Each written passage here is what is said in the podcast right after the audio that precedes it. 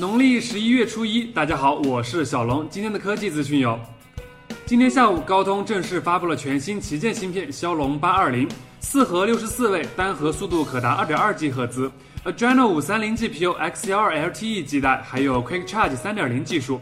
据悉，目前基于骁龙八二零的终端已经有超过七十款正在设计中。潘九堂表示，首发很有可能是乐视，不知道小米怎么看。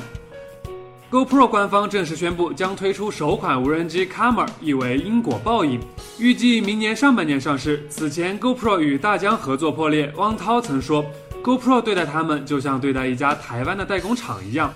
这样看来，Karma 真的是别有用心啊。今天有业内人士表示，三星 Galaxy S7 将有骁龙八二零和自家的 Exynos 两种处理器版本。同时，微博网友科技新一爆出了一组某还没有发布的旗舰手机面板照片。很多网友猜测，这应该就是 S7。看这耳机孔，处女座表示还真有点 Samsung 的风格呢。